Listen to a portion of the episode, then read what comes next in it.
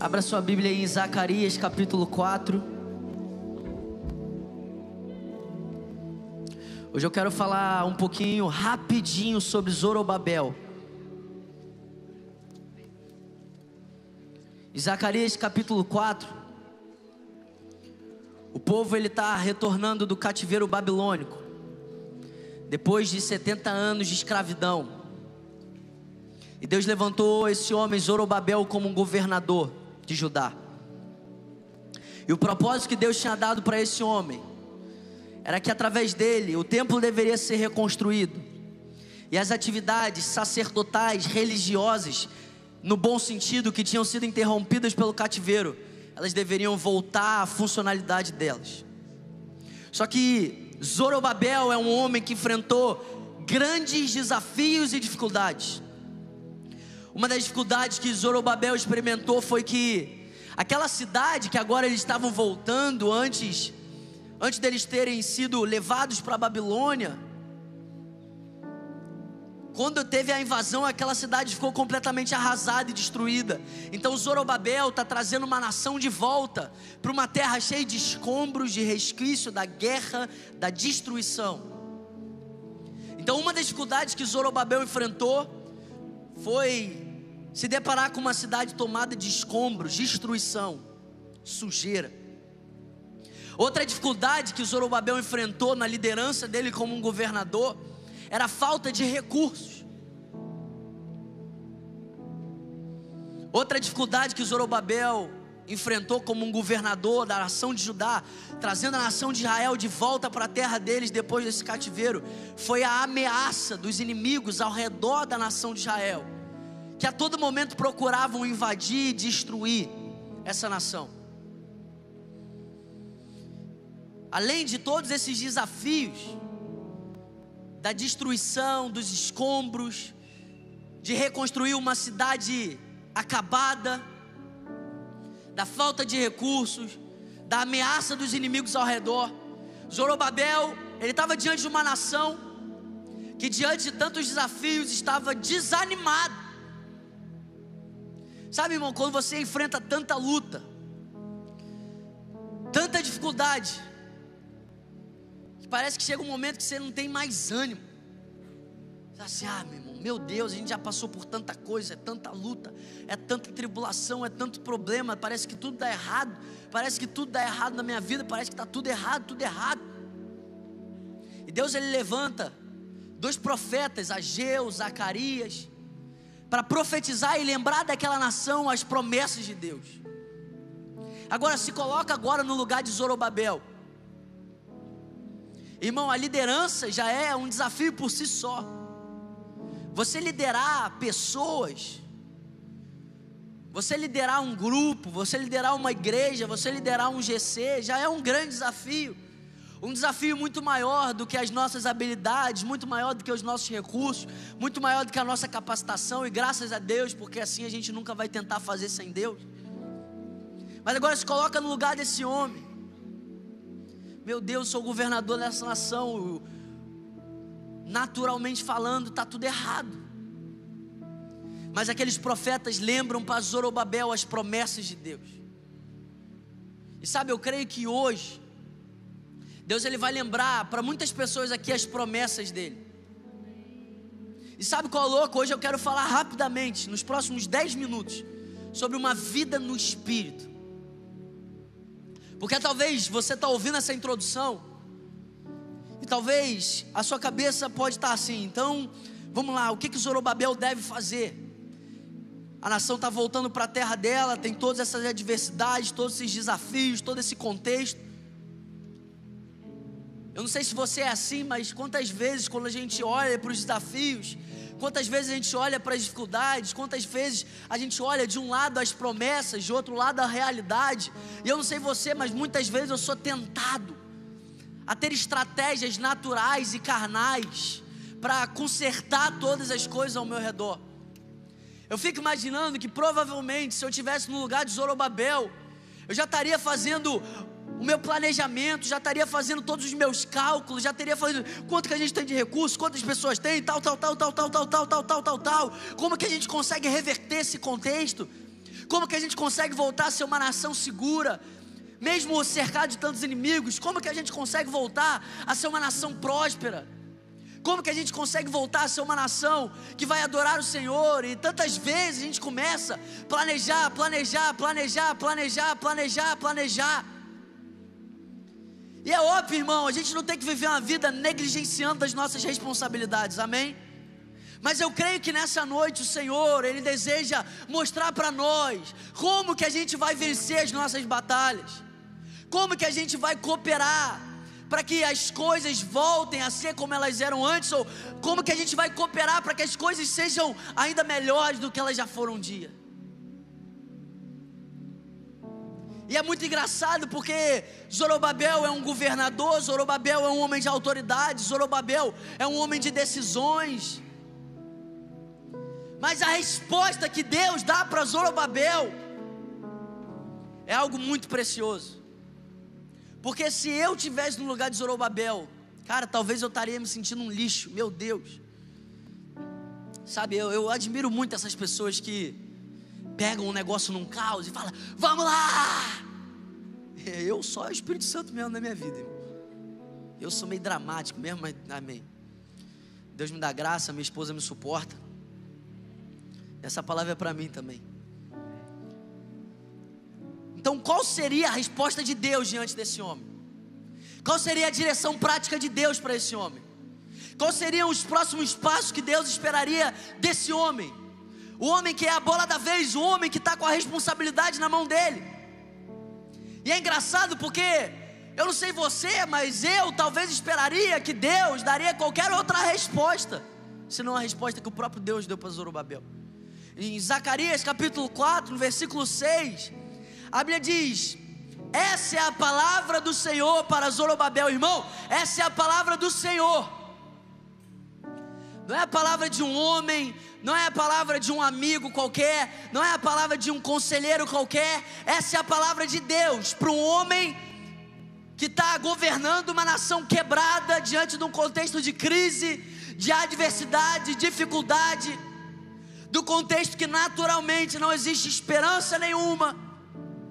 Eu imagino quantas pessoas não estavam ali reunidas naquela nação que elas vão pensar: meu Deus, agora vai repetir tudo de novo. A gente volta, a gente vai fazer besteira, a gente vai ser expulso, a gente vai ser levado cativo de novo, e é um ciclo, é um ciclo, é um ciclo, vai, volta, vai, volta, e essa é a vida mesmo. Fazer o que, né? Vamos aceitar, aceita que dói menos. Mas a palavra do Senhor, ela vai até Zorobabel e a palavra do Senhor para Zorobabel é: essa é a palavra do Senhor para Zorobabel, não por força, nem por violência, mas pelo meu espírito, diz o Senhor dos exércitos. Meu Deus, irmão, Zorobabel é um governador. Imagina que você vira o governador do estado do Rio de Janeiro. E aí você está pensando o que é que eu faço, o que é que eu faço, o que é que eu faço, o que é que eu faço. Aí você ouve Deus falando para você, nem por força, nem por violência, mas pelo meu espírito. E sabe o que eu acredito que Deus, Ele quer enfatizar nos nossos dias para nós, irmão? Glória a Deus, a gente tem a revelação do Deus Pai, do Deus amigo, mas eu creio que Deus, ele quer restaurar na igreja a revelação de que ele é o Deus do Senhor dos exércitos. Ele é o Senhor dos exércitos. E quando a gente tem a revelação de quem Deus é e de quem habita em nós, a gente deixa de ser um povo carnal deixa de ser um povo que quer resolver os problemas pela força, pela violência, pelas estratégias. E começa a entender que a vida de um cristão, a vida de um filho de Deus, é uma vida no espírito. E isso que Deus disse para Zorobabel, eu creio que Ele quer declarar sobre nós hoje, nem por força, nem por violência, mas pelo meu espírito, diz o Senhor dos Exércitos. Agora, a gente está falando aqui nessa noite, irmão. Você pode ter o Espírito Santo dentro de você, mas a Bíblia diz que nós não podemos apagar o Espírito. Então, sabe por que, que às vezes a gente ouve isso E parece que é tipo assim, ah, legal, legal, porque talvez o espírito que deveria estar tá queimando dentro de nós, o espírito que deveria estar tá vibrando dentro de nós, talvez a nossa postura, as nossas estratégias, a nossa carnalidade de tentar resolver as coisas sem Deus, começa a apagar esse espírito dentro de nós. E eu amo porque o apóstolo Paulo ele fala: não se embriaguem com vinho onde há dissolução, mas deixem se encher. Irmão, o Espírito Santo dentro de nós, ele é o maior interessado em encher a gente, ele é o maior interessado em transbordar, mas às vezes a gente está limitando, às vezes a gente está impedindo,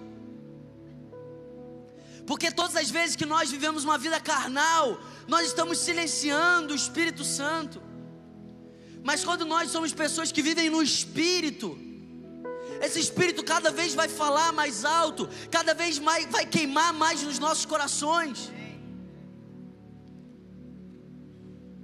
Não dá, irmão, para a gente passar o dia inteiro sem lembrar que o Espírito Santo habita dentro de nós.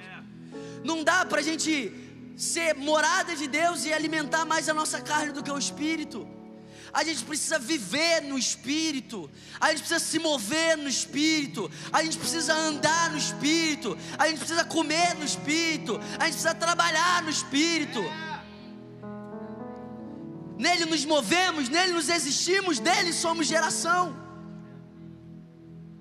A vida cristã não é uma vida de, ai, terminei meu dia, oi Espírito Santo. Não, é acordar. As misericórdias do Senhor se renovam nessa manhã. Glória a Deus, Espírito Santo, você está aqui. Glória a Deus, Espírito Santo, fala comigo. Me dá entendimento dessa palavra, guie os meus passos, me guie em toda a verdade. Uma vida no Espírito, irmão. Uma vida no espírito, mesmo que não faça sentido. Não faz sentido, mas te transforma. Não faz sentido, mas te edifica. Quantas coisas que fazem sentido e não te edificam e você está mergulhado. Não faz sentido a masturbação, mas não te edifica. Faz sentido o adultério, mas te edifica. E a gente fica querendo viver por aquilo que faz sentido. E aí, talvez, se a gente estivesse no lugar de Zorobabel, quando Deus falasse no nosso coração, a gente iria falar: Eu estou ficando louco. Que pelo Espírito, que irmão? Tem uma nação aqui, um contexto desafiador desse, tudo destruído, que viver no Espírito, está brincando, Deus? Deixa eu reunir aqui o exército, deixa eu reunir aqui a minha nação, vamos para cima, bora! E aí tem um monte de gente cansada, porque está batalhando lutas que Deus não te chamou para batalhar. Meu irmão, hoje eu acordei sete horas, seis e meia da manhã, eu estava cansado. Aí eu acordei cansado, cara. Falei, Deus, como se Deus não soubesse, né? Eu, Deus, eu tenho que preparar a palavra. Eu tenho que te ouvir, Deus. O que, é que eu vou falar mais tarde? Aí Deus me lembrou que Ele trabalha por mim enquanto eu durmo. Meu Deus, cara.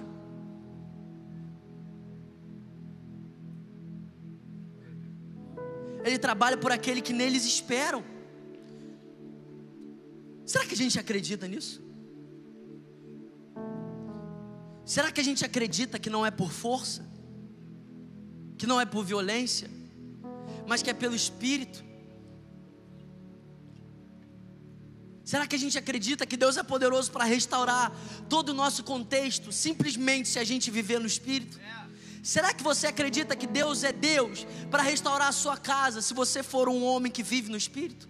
Será que você acredita que Deus é Deus para restaurar o casamento dos seus pais? Você simplesmente sendo um homem, uma mulher, um jovem, um adolescente que anda no Espírito? Será que você acredita que Deus é um Deus para te levar para o próximo nível, para a próxima estação? Será que você acredita que Deus é um Deus para cumprir as promessas na sua vida, simplesmente você andando no Espírito?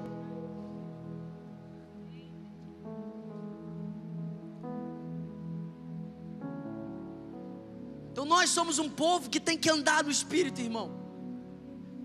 Nós somos um povo que não anda por aquilo que faz sentido. Não faz sentido um governador chegar à conclusão que não é por força e por violência, num contexto de guerra. Qual o sentido que isso faz, irmão? Qual o sentido que isso faz? E sabe, às vezes a gente deixa de viver as promessas, a gente deixa de desfrutar das realidades sobrenaturais, porque a gente deixa de viver aquilo que não faz sentido.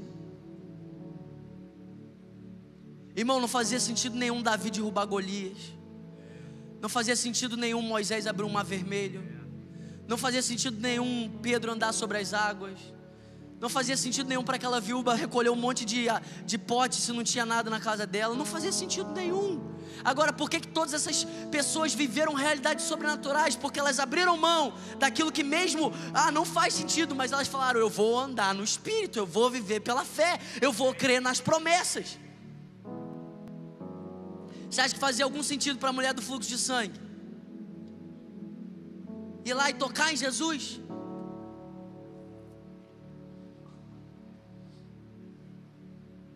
E eu quero declarar sobre você, e eu já estou acabando, o versículo 7. Porque depois de Deus declarar sobre Zorobabel: Zorobabel não é por força, não é por violência, mas é por, meu, por meio do meu espírito, diz o Senhor dos Exércitos. Sabe, eu creio que a revelação do Senhor dos Exércitos vai fazer você voltar a dormir em paz. Um Deus que luta as suas lutas. Um Deus que não está assim, essa é a luta dele, não é. Se a luta dele é a minha. Meu Deus, será que a gente consegue acreditar que Deus, vivendo a vontade dele, Deus olha para as nossas lutas e ele diz: essa batalha é minha. Isso não quer dizer que você nunca vai guerrear. Isso quer dizer que você vai guerrear a guerra com as armas certas. Tem um monte de gente disposta a guerrear, mas tem um monte de gente que não sabe quais são as armas para guerrear.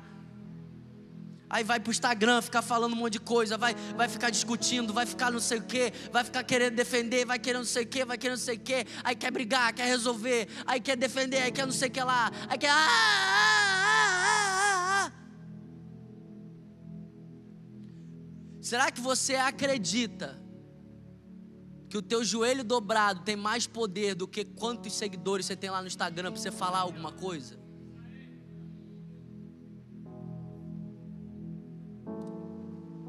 Será que você acredita? Será que você acredita que andar no espírito tem mais poder do que andar na carne? Será que você acredita que Deus é poderoso para restaurar todas as coisas que foram destruídas na sua vida, sem precisar da sua força e da sua violência?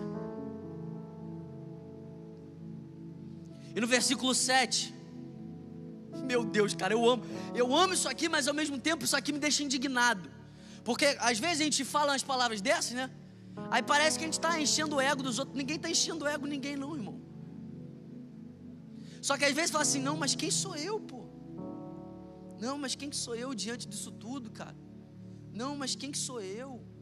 A gente tem uma imagem de que Deus, no momento da adversidade, Ele está diminuindo a gente, diminuindo a gente diminuindo a gente, diminuindo a gente. Aí olha o versículo 7. Olha o que, que Deus diz. Se, se a gente parar antes da vírgula, a maioria aqui vai achar que Deus está falando com Zorobabel. Quem você pensa que é o Zorobabel? Sim ou não? Porque eu talvez pensaria isso. Que a gente tem essa falsa humildade, sabe? Mas o texto não está falando que Deus está falando para Zorobabel. Zorobabel, quem você pensa que você é, cara? O texto está dizendo que Deus está falando assim: ó, quem você pensa que é, ó montanha majestosa. Na minha versão, fica mais claro, diz assim: ó, quem você pensa que é, ó grande monte. Sabe o que é um grande monte? Sabe o que Deus está falando? Deus está falando para as circunstâncias que Zorobabel está enfrentando.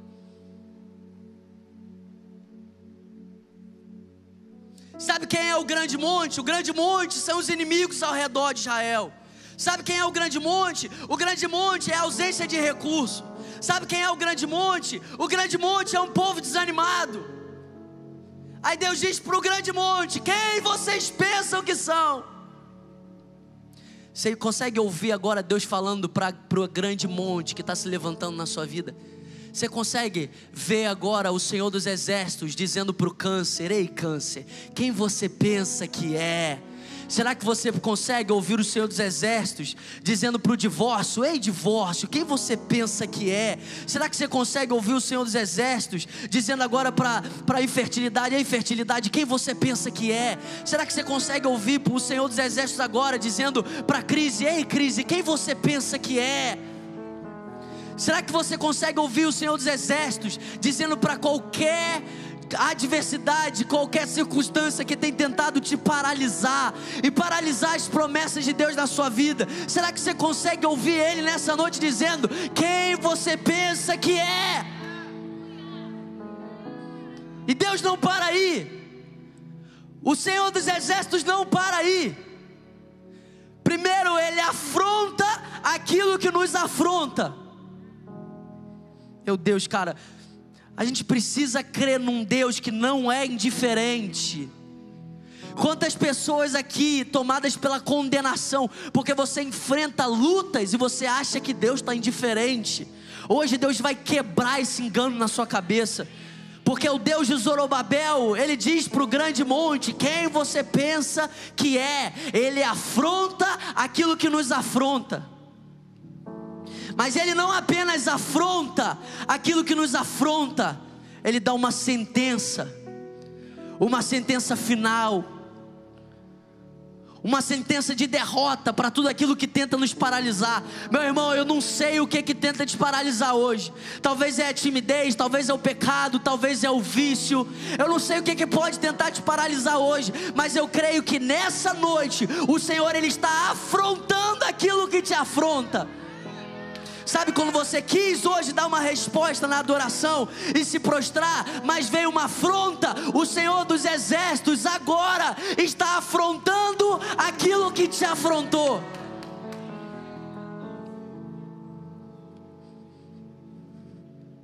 E ele não apenas afronta aquilo que nos afronta, mas ele libera uma sentença final. Ele diz para o grande monte, diante de Zorobabel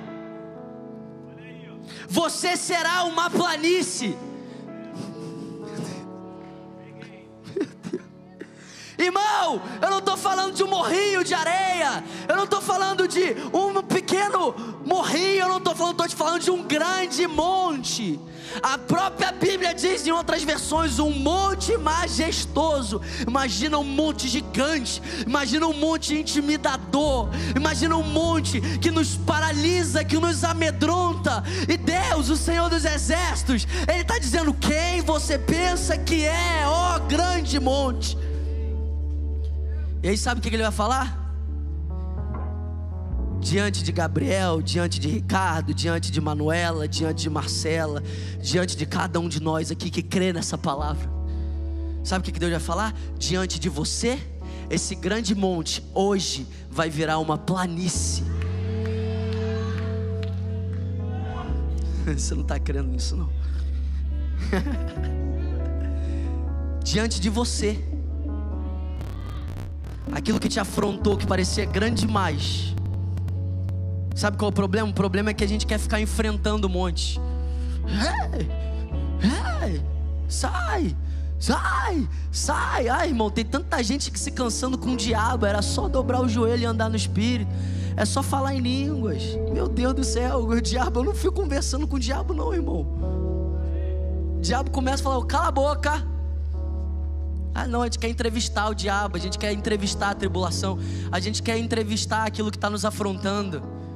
E sabe como que a gente entrevista aquilo que nos afronta? Quando a gente alimenta.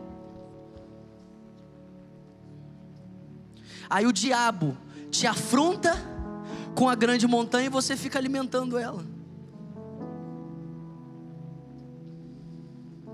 Mas hoje Deus vai destruir toda afronta.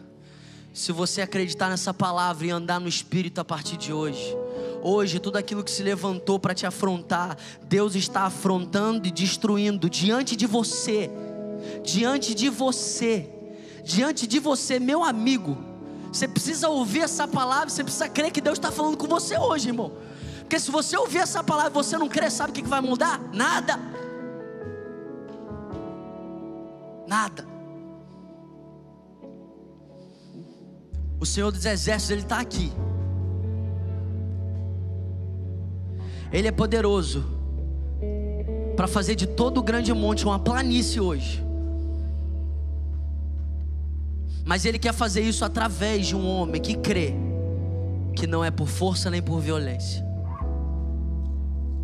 mas é pelo Espírito. E sabe de uma coisa, irmão? Andar pelo Espírito não é só para você viver as promessas. Andar no Espírito é para você desfrutar da liberdade que Cristo te deu. Andar no Espírito para você ter essa alegria dentro de você. Andar no Espírito para você viver a vida que vale a pena ser vivida. Andar no Espírito para você andar acima do pecado. Andar no Espírito para você viver uma vida de santidade. Andar no Espírito para você não ser levado pelas más notícias andar no Espírito para desfrutar dessa realidade, porque, meu amigo, não existe nada que se compare a desfrutar da realidade de andar no Espírito. Ontem a gente estava no aniversário, cara. E tava lá, a Tainá tava falando para amiga dela. Aí eu falei assim: Meu Deus, eu comecei a rir no meio do negócio. Eu falei assim: É bom demais ser crente, meu Deus do céu, cara. É bom demais ser crente, irmão. Você pode ir para casa hoje, botar a cabeça no seu travesseiro, saber que Deus trabalha quando você descansa. É bom demais ser crente, irmão, saber que a nossa recompensa não está nessa terra. É bom demais ser crente, é saber que mesmo não sabendo do amanhã, o Senhor já escreveu e determinou cada um dos nossos dias. É bom demais ser crente, é saber que agora tem um Deus que não é indiferente diante das nossas lutas. É bom demais ser crente, é servir o Deus poderoso nas batalhas, o Senhor dos exércitos.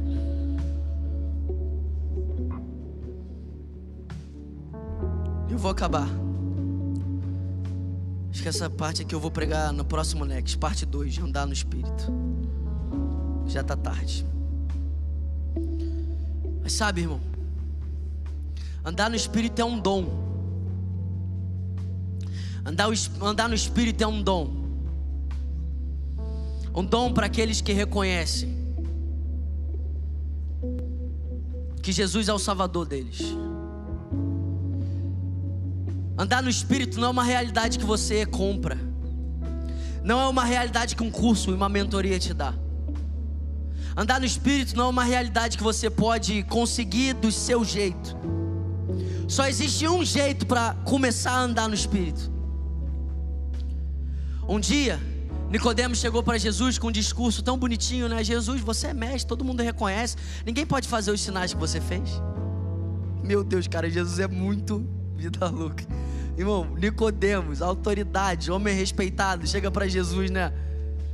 Ô Jesus, você é mestre, ninguém pode fazer isso aí se não for enviado por Deus. Aí Jesus vira para Nicodemos: Nicodemos, você tem que nascer de novo. Imagina se fosse a gente, né? Ai, obrigado, eu sei, eu sou tão ungido mesmo. Glória a Deus, aleluia. Toda honra e toda glória ao Senhor. Amém, aleluia. Ai, que delícia receber esse elogio. Eu sou mesmo, eu sou um mestre, ungido. Deus me levantou, aleluia. Aí Jesus chega assim: É legal, Nicodemos. Você quer entrar no reino? Você tem que nascer de novo. Você quer ver o reino? Você tem que nascer de novo. Nicodemos, não se assuste quando eu digo é necessário nascer de novo. Sabe por quê, irmão? Jesus não veio consertar a tua vida.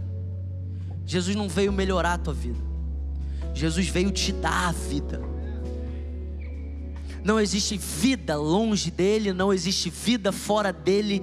Ele mesmo disse: Eu sou o caminho, eu sou a verdade, eu sou a vida. Não existe vida fora de Jesus. E um dia Pedro estava pregando essa mensagem, lá em Atos capítulo 2. Só que Pedro era mais duro que eu, sou bonzinho. Alguém pode dizer um amém? Sou bonzinho demais. Pedro simplesmente estava falando assim: ó, Ê nação de Israel, sabe Jesus? Foi vocês que mataram ele, seus desgraçados. Era o que Pedro estava falando. Vocês mataram Jesus, tá? Imagina a cara de Dono Irmão, a pregação de Pedro foi tão sinistra que hoje em dia a gente que faz o apelo, né? A pregação de Pedro foi o povo que fez o apelo. Eu falei, o que, que eu vou fazer? O, que, que, eu, o que, que eu tenho que fazer? Pelo amor de Deus. Ah, meu irmão, que Deus, quero pregar assim, Deus. Pedro prega e fala: oh, vocês mataram Jesus, vocês crucificaram Jesus. Vocês rejeitaram Jesus, mas Deus o exaltou, Deus o ressuscitou. E existe nele a remissão dos pecados. Vocês podem ser perdoados por aquilo que vocês fizeram na ignorância. Vocês podem ser perdoados pela vida que vocês viviam. Vocês podem ser perdoados. E a Bíblia diz no versículo 37 que quando ouviram isso, ficaram aflitos em seu coração e perguntaram a Pedro: Irmãos, o que, que eu vou fazer? O que, que faremos? Sabe, eu estou falando isso para você que está aqui e você ainda não entregou sua vida para Jesus. Sabe, irmão, eu não posso chegar aqui e ficar amaciando as coisas. Posso. Eu não posso chegar aqui e falar assim, ó, oh, cara, poxa, Jesus, ele melhora a tua vida. Não. Eu não posso chegar para você e falar que assim, tá tudo certo, cara, você só precisa de Jesus. Não. Sabe por quê, irmão? Todos nós nós éramos inimigos de Deus por causa da nossa rebelião. Eu não tenho como pregar sobre isso agora, mas Adão e Eva, sabe? Aqueles que você fala assim, desgraçado, é a gente. Antes de Jesus. A rebeldia não foi deles, a rebeldia foi nossa. E se a gente tivesse lá, a gente teria feito a mesma coisa. A gente, tá? Não estou falando que misericórdia.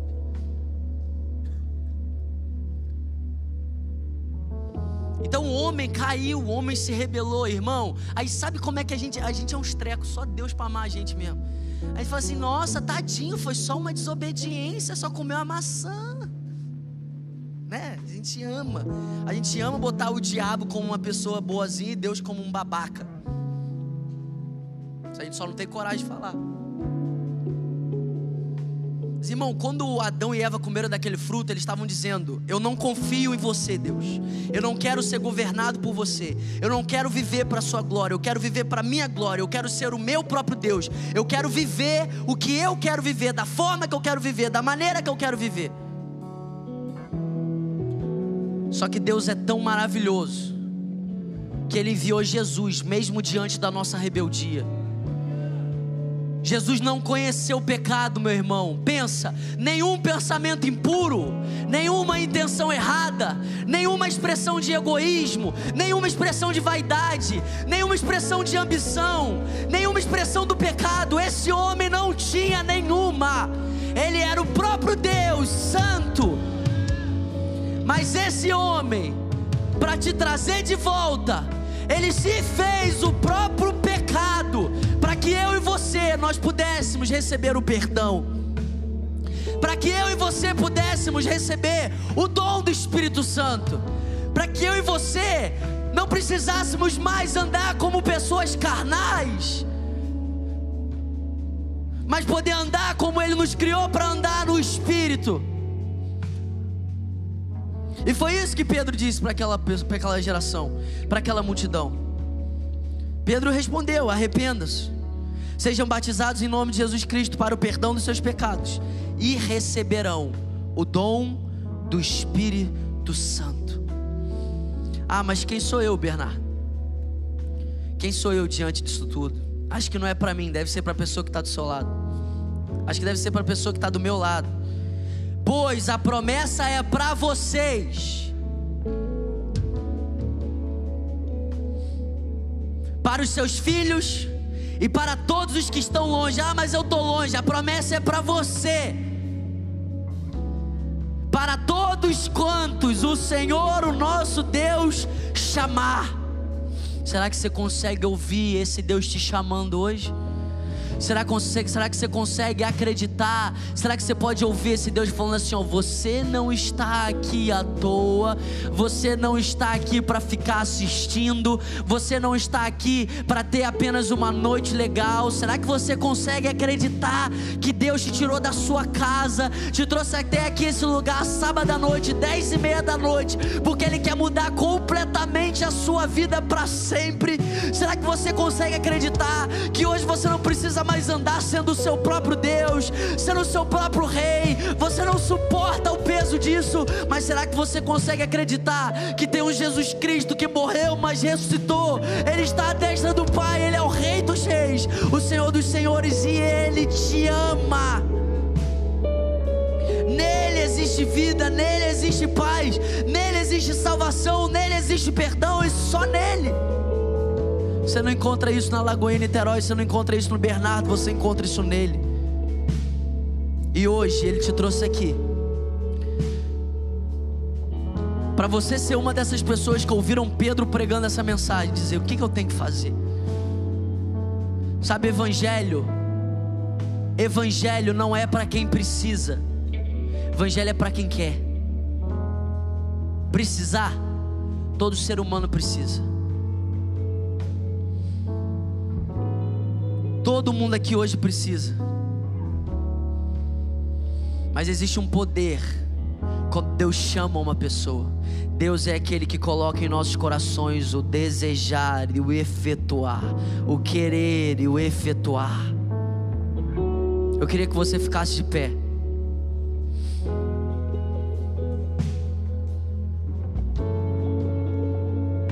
Você que pode estar ouvindo essa palavra, você que pode ter ouvido todas essas ministrações, você que pode ter visto essa atmosfera, essa realidade, e você que pode estar pensando: ah, mas eu estou tão longe, mas a promessa é para os que ainda estão longe. Eu amo que a Bíblia diz: ainda estão longe ainda.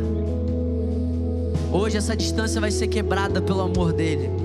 Hoje Ele está te aproximando, hoje Ele está te atraindo, hoje Ele está te atraindo para esse lugar, aonde Ele transforma você, aonde Ele bota o Espírito Santo dele dentro de você, aonde Ele te perdoa, aonde Ele te lava, aonde Ele te limpa, aonde você começa a não simplesmente vir a um culto, mas fluir e andar no Espírito Santo.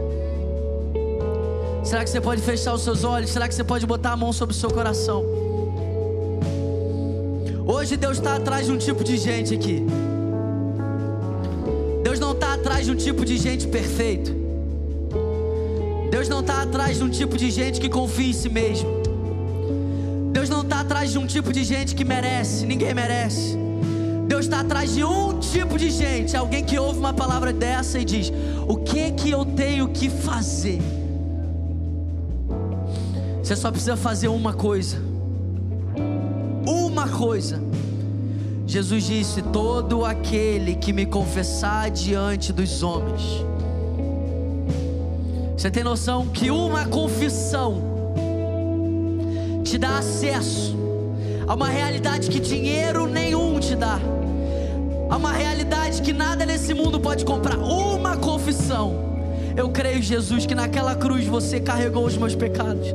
Eu creio que você foi ressuscitado dos mortos.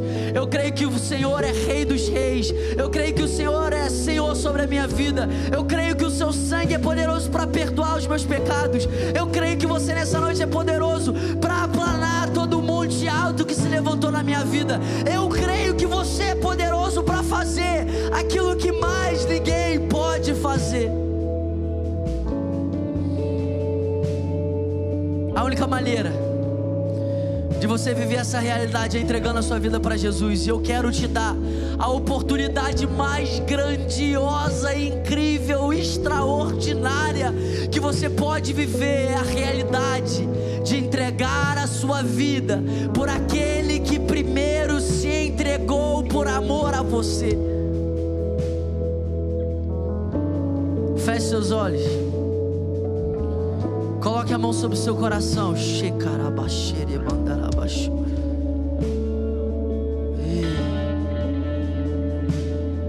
Você não veio aqui à toa.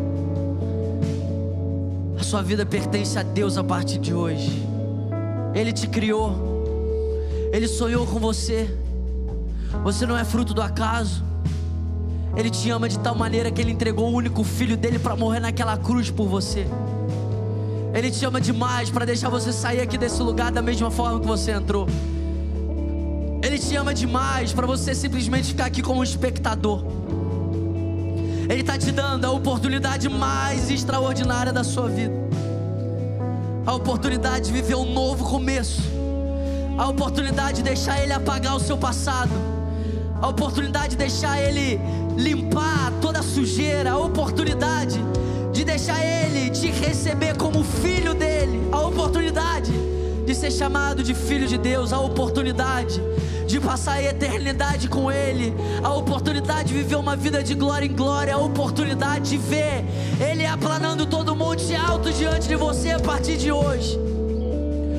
Uma confissão é tudo que você precisa hoje, receber Jesus.